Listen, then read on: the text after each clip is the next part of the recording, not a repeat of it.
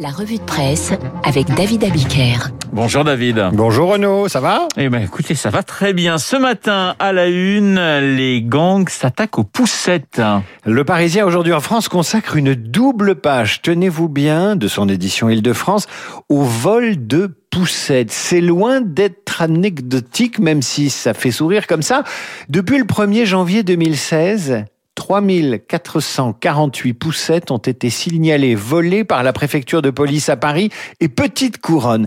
3448, c'est énorme. Au-delà aux Parisiens, jamais je n'aurais pensé qu'on pourrait voler la poussette de mon bébé. Une poussette volée dans le local de la crèche dont le code d'accès n'avait pas été changé depuis longtemps. Le Parisien parle de Paris comme du triangle des Bermudes des poussettes et les voleurs très organisés ciblent deux marques. Les poussettes yo-yo et Bugboo. Dans le 11e, les parents évoquent le gang des poussettes, des parents marqués par cette journée de juin 2019 où le même jour, dans la même crèche, 17 poussettes ont disparu en une seule fois les malfrats ont, ont, ont, projeté, ont profité de, de, de l'heure de la sieste pour voler les poussettes. Tout cela a l'air euh, totalement pittoresque, mais vous vous mettez à la place de cette famille qui s'en est fait faucher trois. Et les achats d'antivol ou les caméras de surveillance n'y font rien. En vérité, les, les poussettes yo-yo se revendent mieux que les Porsche. Une mère de famille témoigne. J'ai acheté ma poussette yo-yo 400 euros neuve, je l'ai revendue 350 euros d'occasion. La demande est forte, le produit très pratique, alors évidemment les trafic prospère. Vous allez me dire, mon cher Renaud, les enfants grandissent. Eh bien oui, grandissent et ensuite ils quittent leur poussette et ils font du rodéo dans les parkings et les centres-villes. C'est la une du Figaro dont les rodéos urbains sont le sujet de prédilection. On lira cette phrase d'un syndicaliste policier qui en dit long. J'ouvre les guillemets. L'administration nous donne comme instruction de ne pas aller au contact des auteurs et de renoncer aux poursuites par peur de l'accident et des émeutes urbaines. Tout est dit ou presque. Bon alors après la poussette, on passe pas forcément tout de suite au, au rodéo, on est bien d'accord, David. Dans la newsletter. Non, non, on, apprend, on prend son permis d'abord. on apprend d'abord à conduire, effectivement. Dans la newsletter du Monde, le nouveau grand oral du bac, l'épreuve phare du, du bac, justement, version Jean-Michel Blanquer. Et ouais, l'épreuve phare euh, du, de ce bac voulu par le ministre de l'Éducation nationale, je le disais, les enfants quittent leur poussette, font éventuellement du rodéo ou de la moto, mais surtout un jour ils passent le bac, c'est ce qu'on leur souhaite. L'oral du bac dont les épreuves se dérouleront du 21 au 2 juillet. Les candidats devront présenter, je vous rappelle euh, comment ça va se passer, c'est pas inutile, l'une des deux questions qu'ils auront choisies et préparées en amont. En clair, les élèves ont le sujet à l'avance et le choisissent. Un oral face à deux profs dont l'un de leurs spécialités. L'épreuve se déroulera donc en deux temps, une présentation de cinq minutes suivie de dix minutes d'échange avec le jury, dont les cinq dernières minutes à parler du projet d'orientation. Et selon Le Monde, c'est difficile car les élèves et le personnel enseignant avance dans le flou. Et le monde nous explique comment les élèves sont préparés plus ou moins bien d'un lycée à l'autre, car tout dépend de la volonté de chaque enseignant de se projeter dans l'exercice. Je répète la phrase, c'est lu dans le monde, tout dépend de la volonté de chaque enseignant de se projeter dans l'exercice. C'est fou ça quand même, que tout dépende de la volonté des enseignants. Mais encore heureux que ça dépende de leur volonté et de leur investissement. Je poursuis ma lecture du monde entièrement mise au service de la fumée syndicale. Il y a des incertitudes sur la notation. Les critères d'évaluation sont flous, peut-on lire plus loin.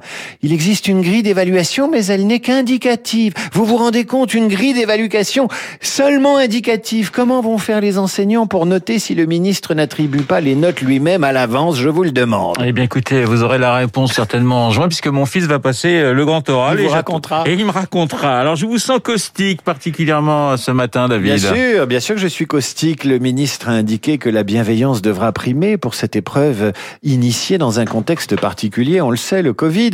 Euh, les élèves choisissent leur sujet, ils vont pouvoir garder leurs notes avec eux, ils pourront même fournir au jury la liste des impasses faites pendant l'année. Mais non, le monde distille l'inquiétude des enseignants et des élèves face à l'épreuve et à l'échéance et à tout ce qui pourrait ressembler de près ou de loin à une gestion heureuse de la nouveauté. Parce que ça pourrait être pris euh, positivement, ce nouveau bac. Il faudrait qu'on tienne la main, non, des examinateurs, que tous les élèves se préparent de la même façon.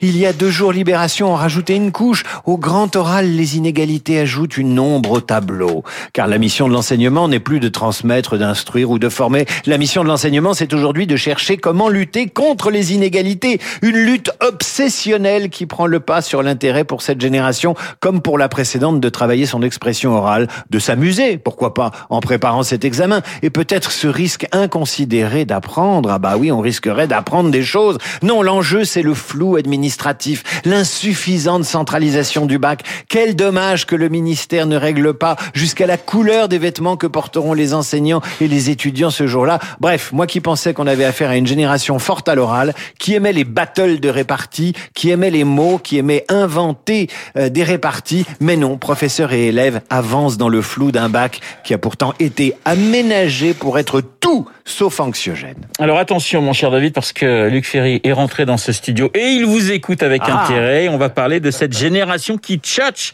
et qui a interviewé le président.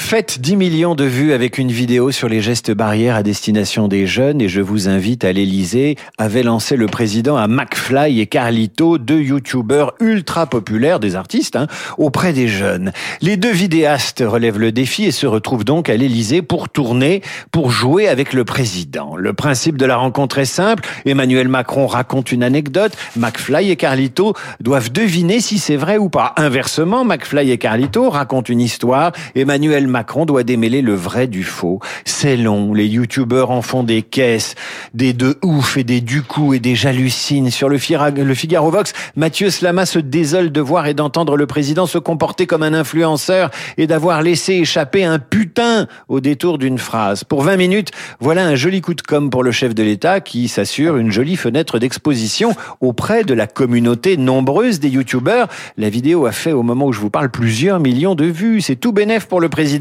Pour le Parisien aujourd'hui en France, derrière le ton potache, c'est un pari très politique. L'expert en communication politique Philippe Moreau-Chevrolet résume. C'est un classique sous la Ve République, casser l'image du président qui descend de son Olympe pour se confronter aux jeunes. Le consultant pose également cette question très intéressante. Est-ce la politique qui dévore le divertissement ou le divertissement qui va dévorer la politique? La critique la plus sévère vient anonymement du propre camp du président, d'un député de son parti. Qui est le vrai Emmanuel Macron Celui qui accepte les familiarités de McFly et Carlito ou celui qui se fâche quand un jeune l'appelle Manu? On verra si la stratégie du président fonctionne le 27 juin. Je vous rappelle que le 27 juin, c'est le jour du résultat des élections régionales et départementales. On verra si les influenceurs, ça influence les électeurs. Merci David Abiquet à la revue de presse de David, comme tous les matins sur l'antenne de Radio Classique. Dans un instant, Luc Ferry dans Esprit Libre. Mais Luc, tiens, on va rendre hommage à, à une personnalité qui nous a quittés il y a exactement un an, Jean-Loup Dabadi, euh, le 24 mai 2020, académicien, évidemment scénariste et également écrivain de très grandes chansons. Et je vous propose La lettre d'Hélène du film Les choses de la vie, chanté par Romy Schneider et Michel Piccoli. Écoutez.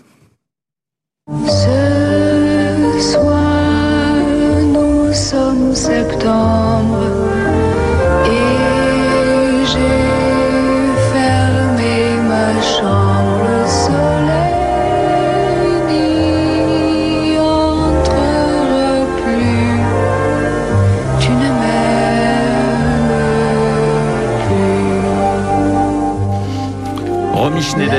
des paroles de Jean-Loup Dabadi, une musique de Philippe Sard, le film magnifique de Claude Sauté en 1970, Les choses de la vie. On est assez loin effectivement de McFly et Carlito, mais on va reparler dans un instant avec Luc Ferry. Tout de suite. Ah,